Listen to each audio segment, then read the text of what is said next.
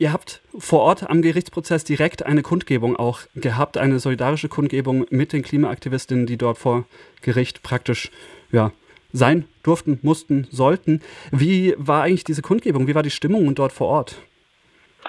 Also ich war leider ähm, nicht vor Ort, ähm, weil ich beruflich eingebunden war, aber ich konnte das Geschehen im Live-Ticker ein bisschen mitverfolgen, wo Menschen ähm, fleißig reingeschrieben haben für Betroffene und die Kampagne. Und es waren ungefähr 40 UnterstützerInnen vor Ort. Der Prozess ging über acht Stunden, also es dauerte wirklich ziemlich lange, es wurde lange verhandelt. Ähm, ja, und dann, als äh, der Freispruch am Ende rauskam, sind wohl Tränen geflossen. Menschen waren unglaublich erleichtert. Und auch ich war super erleichtert, als ich das dann äh, gelesen habe, dass das passiert ist und habe mich total gefreut, ähm, auch einfach für die zwei Betroffenen, die vor Gericht standen, genau. Das heißt auf jeden Fall ein freudiges Ereignis für die Aktivistinnen vor Ort und oder die da irgendwie auch involviert waren. Jetzt ist es ja aber trotzdem so, dass es schon Klimaaktivistinnen gab, die in diesem Kontext verurteilt wurden, Sozialstunden zu leisten. Diesen Dienstag gab es einen Freispruch in erster Instanz. Wie genau setzt sich da zusammen? Also hat es Konsequenzen für die davor verurteilten Klimaaktivistinnen oder ist das jetzt einfach nur ein Freispruch für einen Teil der Leute? Ich glaube, hier ist nochmal kurz wichtig ähm, zu erläutern, dass es sich um zwei unterschiedliche Verfahren handelt. Also das, was letztes Jahr verhandelt wurde, war ein zivilrechtliche, ein zivilrechtliches Verfahren ähm, wo DHL Klage gegen ähm, Klimaaktivistinnen erhoben hat, also eine sogenannte SLAP-Klage, um Menschen an legitimen und notwendigen Protest zu hindern. Und da kam es dann tatsächlich zu einer außergerichtlichen Einigung, wo ein Vergleichsvorschlag äh, angenommen wurde. Und äh, da mussten Menschen dann ja Sozialstunden leisten. Das, was aber gestern oder beziehungsweise vorgestern passiert ist, ähm, ist das strafrechtliche Verfahren. Und das ist äh, ganz losgelöst von DHL. Das äh, hat da stattgefunden. Da wurde der Vorwurf der Nötigung verhandelt und ja, in diesem Zusammenhang wurden die Menschen dann freigesprochen. Deswegen sind das einfach beide sehr losgelöste Verfahren voneinander, total unabhängig voneinander. Äh, und dennoch, ja, es ist auf jeden Fall ein richtungsweisendes Urteil, was gesprochen wurde. Es ist aber auch zu erwarten, dass die Staatsanwaltschaft in Revision gehen wird. Genau, aber wir sind guter Dinge und erstmal total erleichtert und freuen uns auch für die beiden betroffenen Personen, die jetzt freigesprochen worden sind. Gibt es noch andere Prozesse, die noch anstehen für andere Personen oder ist das erstmal soweit erstinstanzlich, soweit dann alles praktisch geklärt?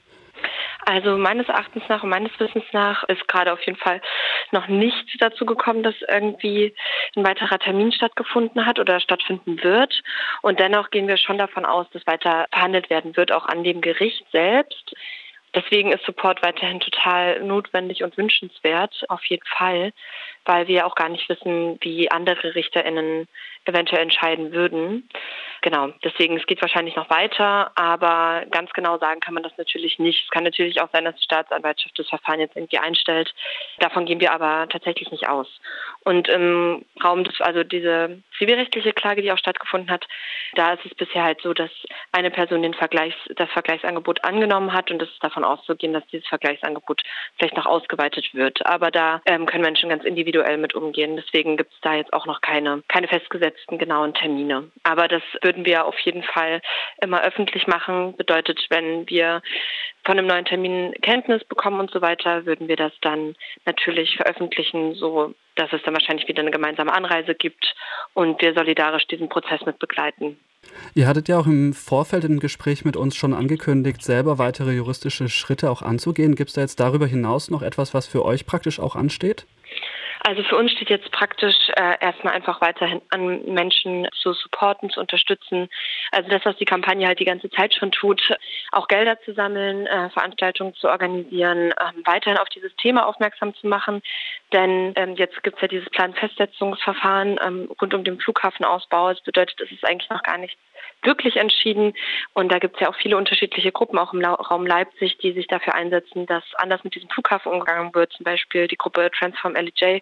Darauf wollte ich auch auf jeden Fall noch aufmerksam machen, dass diese Prozesse natürlich und auch ähm, die Repressionen, die passiert sind, total wichtig sind, dass wir da weiter drüber reden. Aber es genauso ein Anliegen unserer Kampagne ist, weiter in den Raum zu tragen, dass dieser Flughafenausbau unbedingt gestoppt werden muss.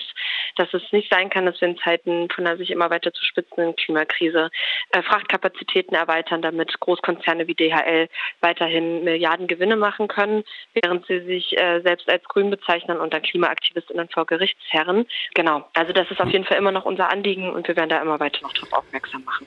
Ich würde auch gleich noch mal eine Nachfrage zu stellen, will aber vorher noch ganz kurz bei den Repressionsfolgen Umfeld bleiben, weil der sächsische Ministerpräsident Michael Kretschmer hat ja auch die Aktion von Cancel LEJ im Juli 2021 verurteilt und hat irgendwie diese 54 Klimaaktivistinnen sofort so als gewaltvolle Gruppe dargestellt.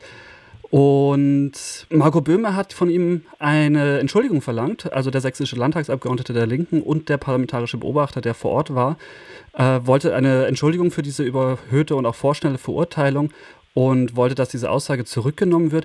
Ist da irgendwie bereits schon etwas passiert, beziehungsweise wie reagiert auch vielleicht einfach die Politik in Sachsen, Sachsen-Anhalt jetzt im Umfeld von diesen Prozessen auch auf das, was da passiert? Also es ist bisher nichts passiert. Ich habe auch extra nochmal nachgefragt, ob irgendeine Rückmeldung oder sowas kam. Bisher hat sich da noch niemand gerührt und das ist auch absolut skandalös, dass halt mitten in der Nacht, also ich glaube es war um 6.23 Uhr, der Ministerpräsident nichts anderes ja, zu tun hatte, als diesen Protest zu diffamieren und zu skandalisieren, obwohl noch gar keine Kenntnis darüber war, was genau stattgefunden hat. Denn der Protest vor Ort war ja total, wie gesagt, legitim und notwendig. Es war total ruhig. Menschen ähm, waren kooperativ, also da gab es keine Gewalt gegen irgendwen, also sowohl gegen Menschen als auch gegen Sachen. Und das haben wir ja auch skandalisiert, auch als Kampagne. Aber da zeigte sich noch gar keine Regung. Jetzt ist natürlich, Freispruch ist ja auch erstmal so ein, okay, also der Protest war auf jeden Fall legitim, das hat das Gericht festgestellt in der Form und auch gesetzeskonform, wo man jetzt auch nicht unbedingt dasselbe ist wie richtig und falsch, logischerweise. Aber seid ihr auch mit der Begründung für den Freispruch einverstanden oder habt ihr da noch ein bisschen Kritik dran? Also prinzipiell ist unsere Kritik und es ist und bleibt sie immer weiterhin, dass es nicht sein kann, dass Klimaaktivistinnen mit derart äh, hohen Repressionen überzogen werden. Und ich glaube, was viele Menschen auch über diese zwei Freisprüche gerade natürlich auch vielleicht ein bisschen vergessen, ist, dass diese Repressionen schon seit zwei Jahren andauern. Also, dass Menschen seit zwei Jahren auf entweder ein Urteil warten oder dass sich irgendwas bewegt, die ganze Zeit Angst haben davor, finanziell vor einer Sackgasse zu stehen, weil sie unglaublich viel Geld zahlen müssen. Denn man kann sich ja vorstellen, DHL sitzt auf Milliarden, äh, wohingegen Einzelpersonen diese geldlichen finanziellen Mittel einfach nicht haben. Und auch ein Gerichtsprozess kostet unglaublich viel Geld. Deswegen war es natürlich sehr erleichternd festzustellen, dass die Menschen jetzt freigesprochen wurden. Das bedeutet ähm, daher auch, was das angeht, einfach nicht noch weitere Repressionen jetzt unbedingt auf sie zukommen. Und trotzdem ist es unglaublich wichtig, im Hinterkopf zu behalten, dass davor zwei Jahre lang Bangen war für viele Menschen und Menschen auch äh, sich krass abgearbeitet haben, um diese Repression irgendwie aufzufangen, sowohl psychisch als auch irgendwie finanziell und es immer weiter in die Öffentlichkeit zu tragen. Das war auf jeden Fall ein großes Stück Arbeit äh, für die Leute, die sich sowohl in der Kampagne organisieren und ähm, dort solidarisch mit den Menschen sind, als auch für die Betroffenen selber. Deswegen sind wir natürlich total erleichtert, dass es diesen Freispruch gab und trotzdem ist es uns auch wichtig, das jetzt nicht allzu hoch zu loben, sondern zu sagen, es ist einfach total notwendig und legitim und eigentlich immer weiter noch zu skandalisieren, dass es überhaupt dazu gekommen ist, dass der Großteil der 54 Menschen in dieser Nacht in Gewahrsam genommen wurde und festgehalten wurde und dann seit zwei Jahren auf einen Gerichtsprozess wartet. Eine kurze Nachfrage an der Stelle. Ihr sammelt ja auch Spenden, um Menschen bei diesen Gerichtsprozessen zu unterstützen finanziell, weil das ja doch auch Geld kostet, logischerweise. Braucht ihr da noch weiter Spenden? Ja, auf jeden Fall. Also das äh, ist, ist leider Gottes ein Thema, was uns natürlich weiterhin beschäftigt und bewegt. Also wenn ihr irgendwie ein bisschen was übrig haben habt und etwas geben wollt, findet ihr auf unserer Internetseite Repression nicht zustellbar unser Spendenkonto.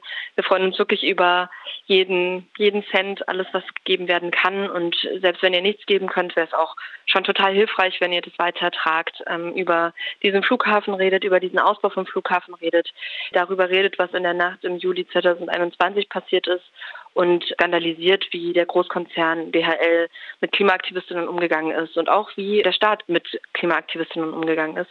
Auch das hilft und wenn ihr anderweitig Lust habt, uns zu unterstützen, findet ihr auch Kontaktdaten auf unserer Internetseite und könnt euch immer gerne melden. Also Support ist gern gesehen und immer noch dringend erwünscht.